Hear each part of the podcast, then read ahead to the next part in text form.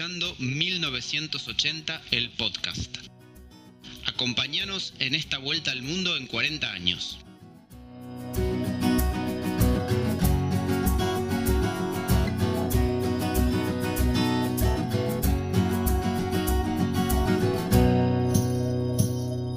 Hola, bienvenidos a 1980, el podcast La Vuelta al Mundo en 40 años. Mi nombre es Luis Migone, mi amigo se llama José Llamosas. ¿Cómo anda José? Bien, ¿cómo estás vos Luis? ¿Todo bien?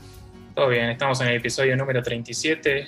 Ya nos caímos de la ruleta, nos quedan cuatro para el final.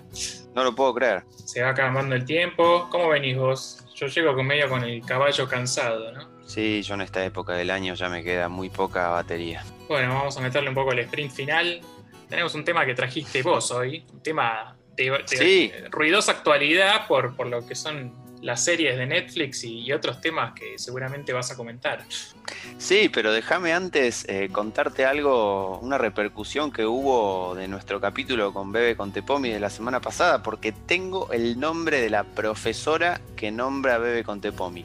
Nah, no te puedo creer. Para que lo grabamos y se le pasamos a Bebe. Gracias a, a nuestro oyente Maxi Carvajal, que nos escribió en Twitter y nos dijo que la profesora que menciona a Bebe eh, en, en el episodio en el cual lo entrevistamos es María Luisa Rosell, profesora de Historia del Arte, muy exigente, muy culta con varias U y muy conocedora del mundo. Él como exalumno del Salvador lo, lo certifica y de alguna forma sustenta lo que dijo nuestro invitado. Buenísimo. Bueno, vamos a pasarle el dato entonces a Bebe, a ver si podemos conectarlos vía Duil, amigo, con, con ¿cómo se llama? María Marta Rosell. María Luisa Rosell. María Luisa Rosell y, y hacer un reencuentro. Después podemos hacer una especie de gente que busca gente tipo Franco Bañato, ¿te acordás de ese programa? Y hacemos la, la parte 2 de, de- del contacto de Bebe con, con su profesora que le cambió la vida. O sea, digámoslo, esa, esa profesora que lo, reco- lo recomendó para TN le cambió la vida. Así es. Y bueno, Bueno. acá tenemos eh, la, la respuesta que tanto estabas buscando.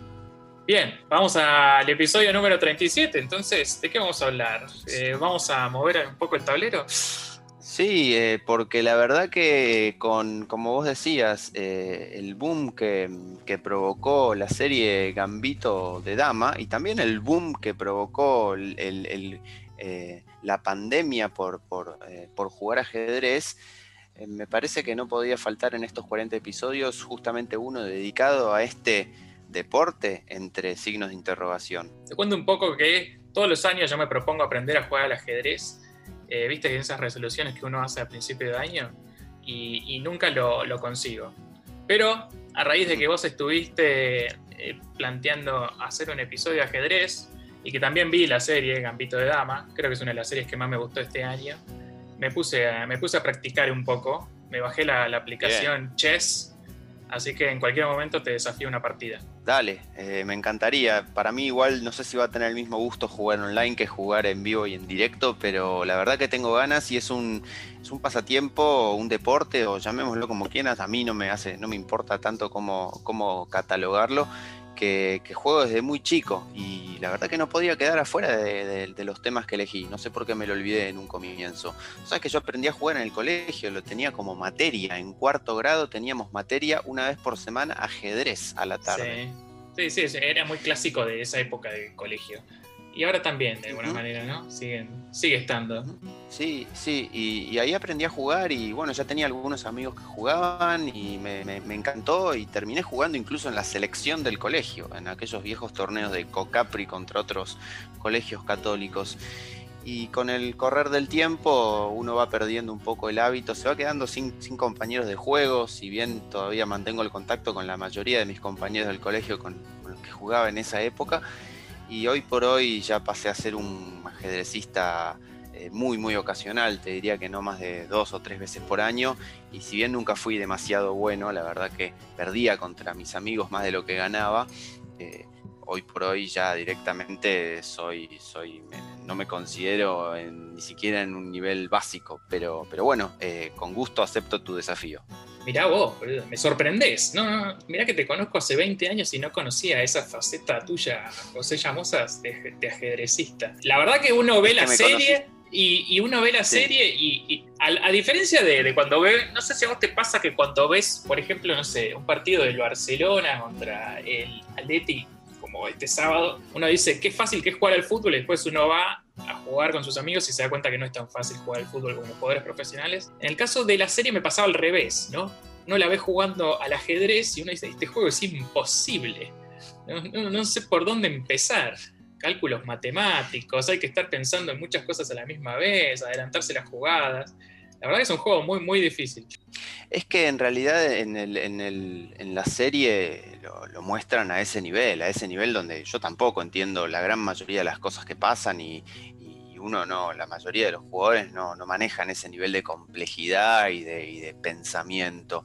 Eh, yo incluso siempre uno de mis defectos es que me aburro pensando demasiado y no puedo estar media hora pensando una jugada. Juego rápido y más rápido de lo recomendable porque sí, hay que pensar un poco, hay que tratar de, armar una estrategia y, bueno, creo que una de las claves para, para ganar y para que te vaya bien es justamente la paciencia, la capacidad de pensar de manera estratégica y en ese sentido me parece que es un gran ejercicio intelectual, como mucha gente ha dicho, acá no, no, estoy inventando nada nuevo sobre los beneficios del ajedrez, del cual se, habló mucho antes de, que se pusiera de moda, entre comillas, este año. Sí, no, y aparte tenés que hacer muchos cálculos matemáticos para poder planificar los estudiantes. Contame un poco de tu carrera ajedrecística. ¿Llegaste, por ejemplo, a jugar con reloj? ¿Para qué sirve el reloj? Llegué a jugar con reloj muy pocas veces, pero sirve justamente para que las partidas no sean interminables. Como, te decía, eh, a mí a veces estábamos en sexto, séptimo grado del colegio y me tocaba jugar sin reloj contra alguien que podía estar no sé cuántos minutos pensando una jugada. Era, era muy difícil mantener la concentración contra ese tipo de, ajedrecistas y los partidos podían terminar haciéndose, no sé, yo habré jugado partidos mucho de, no sé, dos horas, supongo, pero, pero imaginémoslo al nivel que muestra Gambito de Dama, al, nivel de los grandes campeones nacionales e internacionales, esos partidos podrían llegar a ser literalmente interminables, literalmente. Ah, y, el reloj entonces qué sirve? ¿Vos tenés una cantidad de tiempo limitado para poder armar tu jugada? ¿Qué cuánto tiempo es? Claro, depende, va variando de acuerdo con creo las reglas del, torneo, eh, los, organizadores pueden, pueden determinarlo, creo que incluso en Gambito de Dama cuando en alguno de los primeros torneos en los que se anota la protagonista le van diciendo, bueno, este torneo se juega a 90 minutos o algo así. Entonces, bueno, cada vez que uno eh, va frenando el reloj, es como que, bueno, va, ganando tiempo y le corre el reloj al otro y de esa manera se reduce la, duración del, partido, que, que de otra manera en ese nivel, supongo, además, sería, sería muy, sería, serían partidos justamente, justamente interminables. Eh, es, muy diferente el, juego a un nivel más amateur o más de pasatiempo, como podemos jugarlo nosotros. la, la última pregunta que te hago es, ¿anotabas tus jugadas? ¿Tenías un cuaderno donde me ponía caballo J3? No, no, nunca llegué a ese nivel. Puedo entender ese lenguaje, es, la forma de, explicar eh, eh, cuál es la pieza y en qué casillero está, pero, pero no, no, nunca llegué a ese nivel. Era, era eh, cuando yo competía tenía, ya te digo, 11, 12 años, después nunca más volví a competir. Cada vez que jugué fue entre amigos. el campito de dama? Mm, es más, no me acuerdo, sé, sé que existe una, una jugada que es el gambito de dama, pero no me preguntes cuál es porque no me acuerdo. Ah, yo a raíz de la serie lo, leí. Primero se dice dama a la reina, porque para cuando anotás, la, cuando la jugada en, español al menos, eh, si no tenés que poner una R y, rey y reina se escriben con la misma. Entonces, es abrir eh, los peones, es una jugada de apertura para poder abrir los peones del, del medio pronto para ser más agresivo en la apertura y sacar a la reina más rápido del tablero. Ah, mira, no me acordaba. Eh, está lleno de, eso. Eh, hay Gambito de, Rey también. Hay Gambito de Rey, también hay, hay, enroques eh, para, para, un, para el lado de, una torre. El enroque que se usa, el enroque que se usa como también como analogía, como metáfora, yo no sabía, siempre es entre la torre y el caballo. No hay enroque entre cualquier pieza, tiene que ser entre la torre y el caballo. No, es entre la torre y el rey. Perdón, entre la torre y el rey, sí, sí. No, pero solo entre esas dos piezas. Solo es para poner a la torre más en el medio. Sí, exactamente. Yo lo usaba, a nosotros, nuestro profesor de ajedrez nos enseñaba como, claro, como una táctica de, sacar a la torre y además proteger un poco más al rey. En general lo usábamos mucho con compañeros de, ajedrez, que, más o menos seguíamos un esquema más o menos parecido. La, la, primera parte del partido era exactamente igual, casi, casi que sabíamos lo que íbamos a hacer y de repente sí, ya se armaba un poco más improvisado. Por eso te digo, no al nivel de, lo que muestra... Eh, de lo que muestra la serie, que, que, todos los nombres que relata, además todos los nombres que cita de ajedrecistas son, son nombres reales, Ale, Alequine, Capabianca, todos esos existieron, de hecho lo nombran a Miguel Naidorf en un par de, capítulos, que es un ajedrecista argentino muy famoso, eh, y, todos los libros, etcétera, lo cual lo hace muy interesante y supongo que, si bien la serie está basada en un libro escrito por un eh, fanático del ajedrez, supongo que también ah, debe haber llevado a los productores a tener que, investigar mucho sobre el tema. No, sí, de hecho te tiro el dato, porque bueno, yo quedé bastante enganchado con la serie, estuve leyendo algunas cosas. Uno de los consultores de la serie fue Gary Kasparov, ah, que estuvo asesorando al equipo de producción de Gambito de Dama para poder hacer la serie. También la primera vez que se hizo un Gambito de Dama, te tiro este dato, que también lo leí a raíz de la serie, fue en un, en un mundial de ajedrez que se jugó en Buenos Aires y lo hizo justamente este Juan José Capablanca. Ya. Y el último dato, argentinismo, el último nacionalismo relacionado con la serie. No sé si la escuchaste a la actriz, la actriz me pareció excelente, la actriz, Anya Taylor Joy. Es una actriz, es como una especie de Vigo Mortensen argentino, pero en mujer, versión mujer es una, vivió en su infancia en Buenos Aires y, habla en español en Argentina. Sí, es una buena definición esa. Eh, y la verdad que se luce, se luce en la serie. No, no la conocía, no la había visto en ninguna otra serie. Me parece que es uno de los grandes aciertos, así como también han logrado una recreación de la época que a mí, que me gusta todo lo que es eh, la década del 60, me, volvió loco. Me pareció increíble lo que hicieron a nivel eh, producción, vestuario. Eh, bueno, hay un cuidado ahí también con la música. No sé si recordás la escena los, los hoteles donde se juegan los, torneos, los escenarios. Un poco flojo, lo único que le critico un poco a la serie, no me gustó mucho, es el final, ¿no? Ese, ese romanticismo con la Unión Soviética, medio, medio, medio no sé si estoy spoileando, pero medio, medio barreta, O al final era todo me parece que estuvo bien? dentro de todo estuvo bien. No, bueno, te entiendo la intención de lo que quisieron hacer, pero eh, me pareció como un poco forzado. Dentro de todo estuvo bien, te diría, es mi opinión. pensé que eh, estuve toda la serie preguntándome cómo van a hacer para cerrar esto, porque a veces los cierres de las series, así como los cierres de algunas novelas que uno lee, no son los mejores. Me parece que está dentro de todo bien. Sí, acá en este caso era una miniserie que no, no va a tener continuación Así que ya eran seis capítulos que terminaban y tenían que terminar. La verdad que no leí el libro y no sé cómo termina el libro. Eh, no, no está mal, pero es lo único que me parecía un poco más criticable de la serie, que bueno, le, le, recomendamos a todos los que no la vieron poder verla y está en Netflix y es bastante accesible. Se ve bastante rápido porque son solamente seis capítulos. Sí, les recomendamos también eh, interesarse por el ajedrez, un juego que ¿Sabes cuándo nació? O por lo menos la leyenda dice que nació. Tengo ahí el dato, pero decilo vos mejor. nació, según la leyenda, en lo que hoy es India durante el siglo VI después de Cristo, en la época del imperio Gupta. Y un, hombre muy inteligente que viajaba a Pataliputra, la ciudad capital, presentó la creación al, em, al emperador, que quedó muy impresionado por el juego y le dijo que, bueno, que que era lo que quería como recompensa, y este inventor dijo que lo único que deseaba es un poco de arroz para alimentar a su familia. Colocar un grano en el primer cuadrado del tablero, dos en el segundo, cuatro en el tercero, etcétera, etcétera, etcétera, de modo que cada cuadrado reciba el doble de granos que el anterior. Al emperador le pareció poco, y claro, no se daba cuenta que eh, al, seguir avanzando 64, a nivel, 64 casilleros, claro, y eso explica toda la elevación a las potencias de, cualquier número, en este caso del 1 al 2. Exactamente. En algunas versiones de historia se dice cuenta que el emperador le hizo cortar la cabeza al inventor cuando se dio cuenta de lo que, de lo que le estaba diciendo. Pero bueno, más allá de las leyendas, es un juego que se popularizó y que se, se dice que hay. Bueno, se dice no, de hecho, hay muchos eh, famosos eh, ajedrecistas y también muchos eh, famosas personalidades que no eran ajedrecistas y que se dice que, lo jugaban por, por amor al, juego, al deporte, o también como una manera de ejercitar el pensamiento. A ver, ¿quién está en esa lista? No, no importa, yo creo que no, tengo una lista en realidad. Ah, pensé, que ibas a empezar a hablar Napoleón Bonaparte. Eh, siempre a la lista salen, salen esos nombres. No, te puedo nombrar al gran Antonio Carrizo, por ejemplo, si te ah, interesa.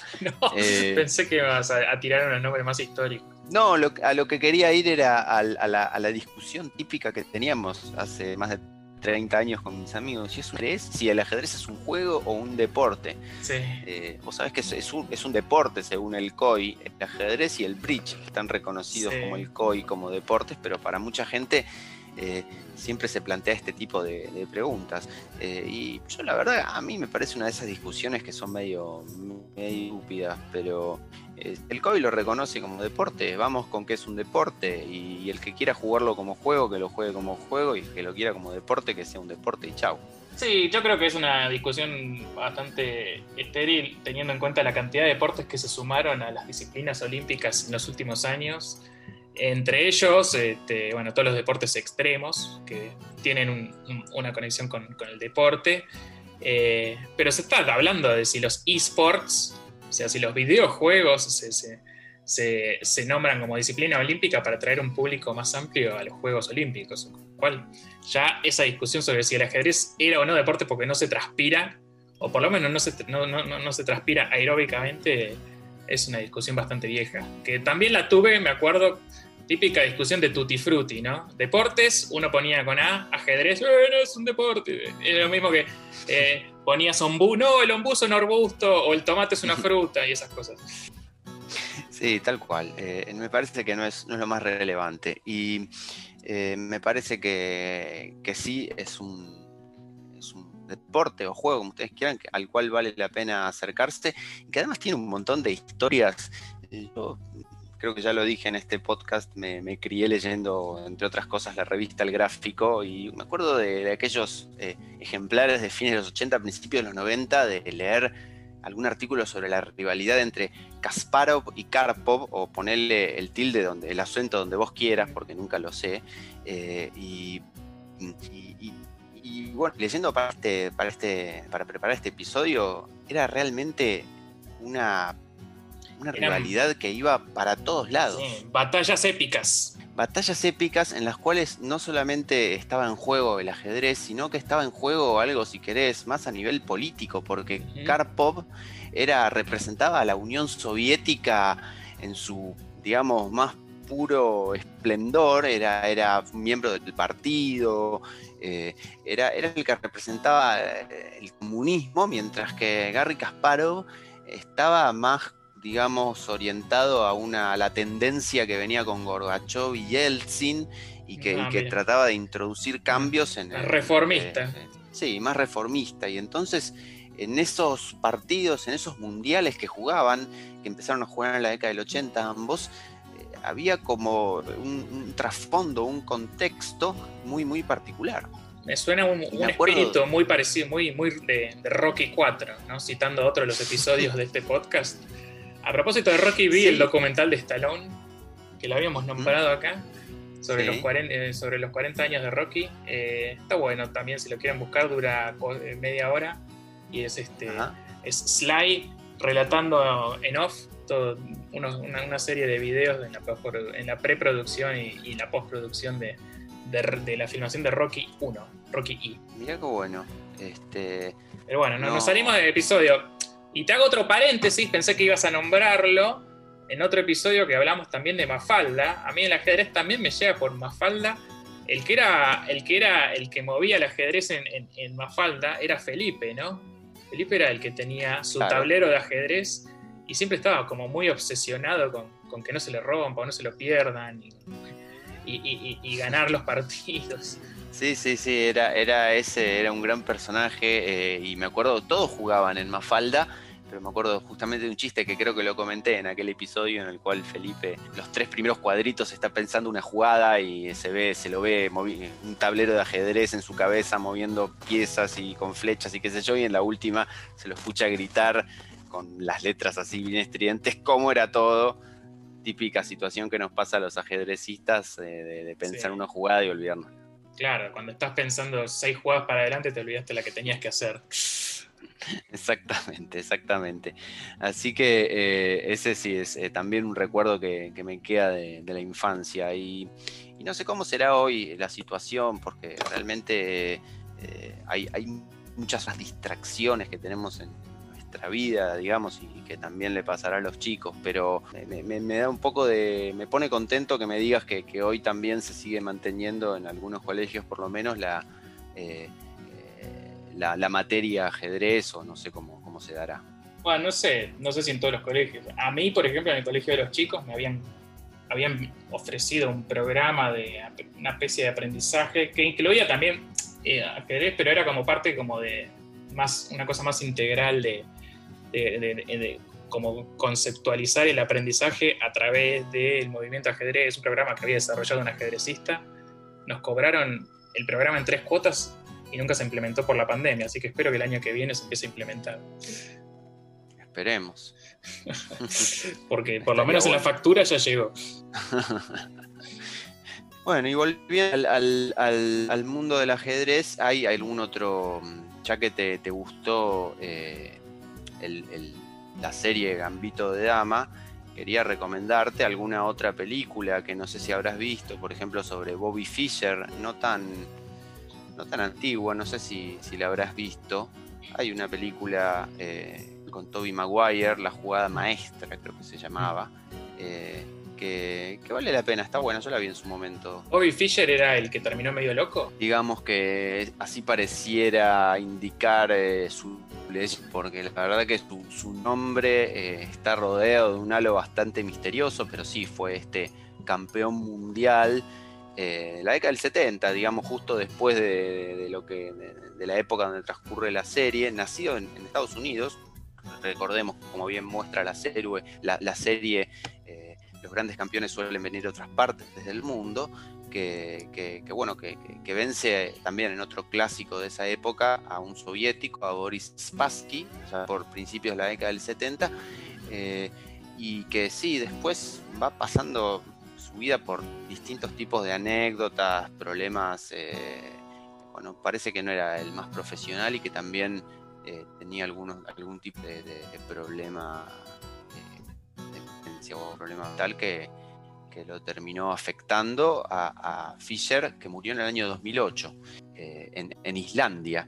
Él, juega en él muere en Islandia, él tiene como, como una especie de, relación de amor con ese país donde había justamente eh, ganado el campeonato mundial en aquel, en aquel partido, en aquella serie de partidos contra Spassky. Así que eh, quedó, quedó marcado por esa relación con, esa, con ese país tan particular que vaya uno a saber si, si algún día podremos visitar en la vida. Sí, hay una.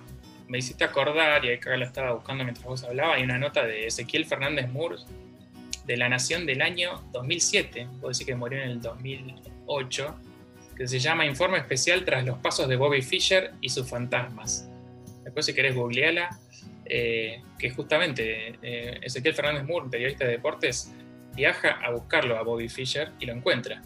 No, no puedo hablar con él, pero sí lo encuentra en Islandia.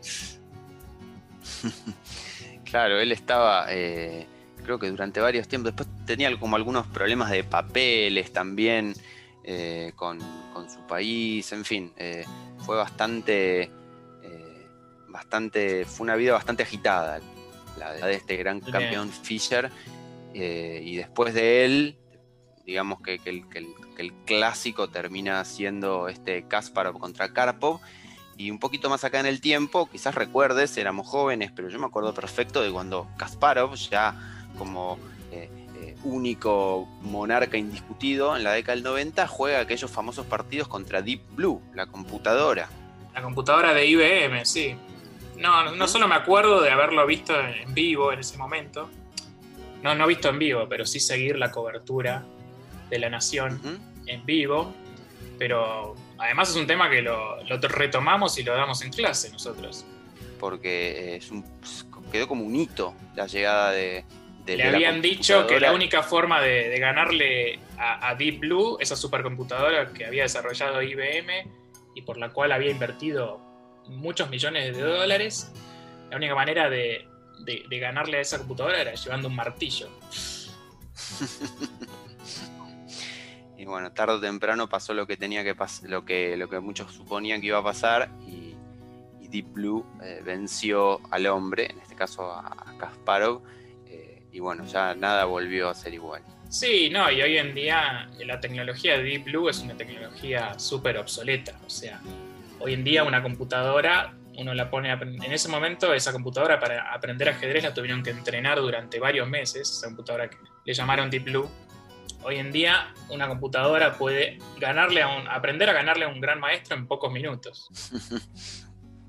Sí, eh, hoy por hoy eh, es, creo la mejor muestra esto que vos decís de, lo que fue la evolución de, la de la tecnología computacional y creo que no es casualidad que, se haya usado al ajedrez como, eh, como banco de pruebas, digamos. Sí, lo único que nos deja un poco tranquilos a los humanos es que las computadoras pueden hacer muchas cosas mucho mejor que nosotros, pueden aprender a jugar al ajedrez en muy pocos minutos, mucho mejor que un gran maestro, pero esa computadora, que, por la cual IBM invirtió muchos millones de dólares y le podía ganar a un gran maestro, como era en su momento Kasparov, en la década del 90, eh, esa misma computadora la ponías a jugar a las damas, un juego mucho más simple, con un chico de 7 años y perdía.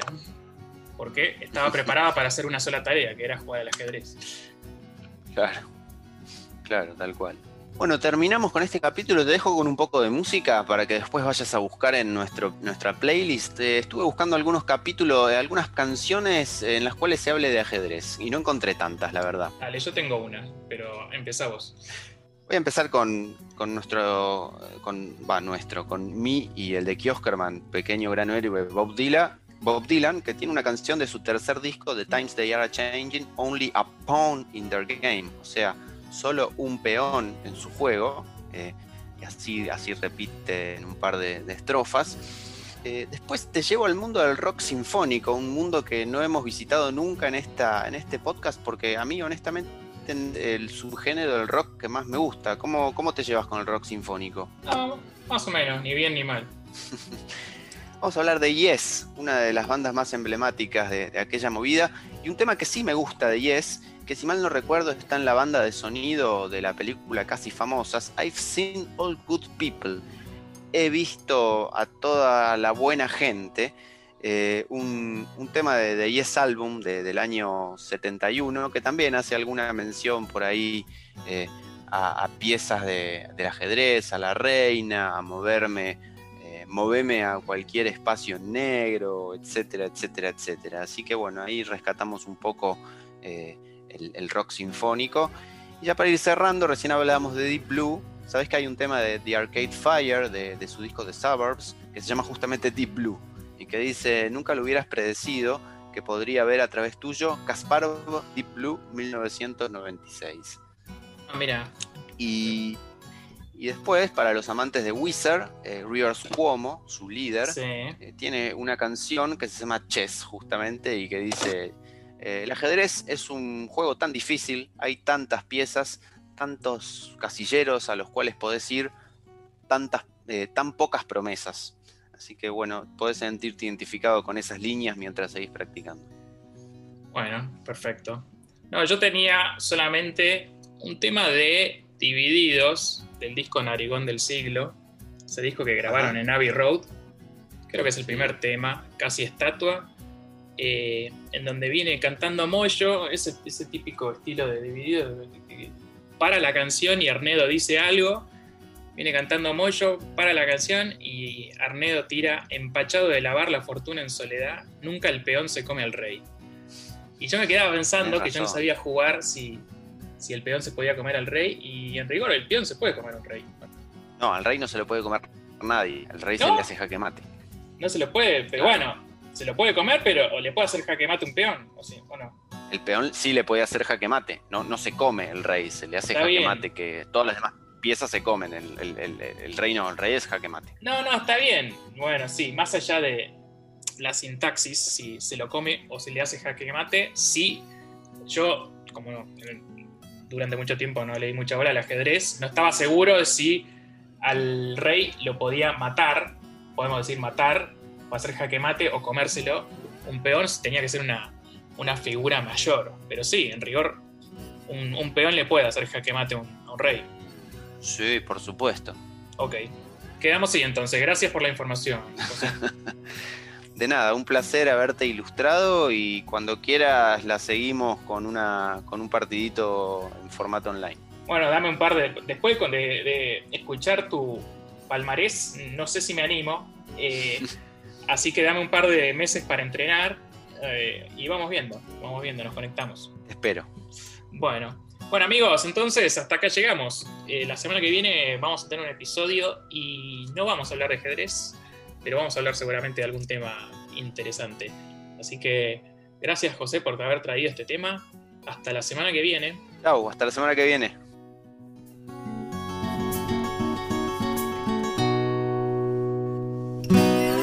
Esto fue 1980, el podcast. Escúchanos en Spotify, y en tu reproductor de podcast favorito. Y seguinos en Instagram, arroba 1980 podcast.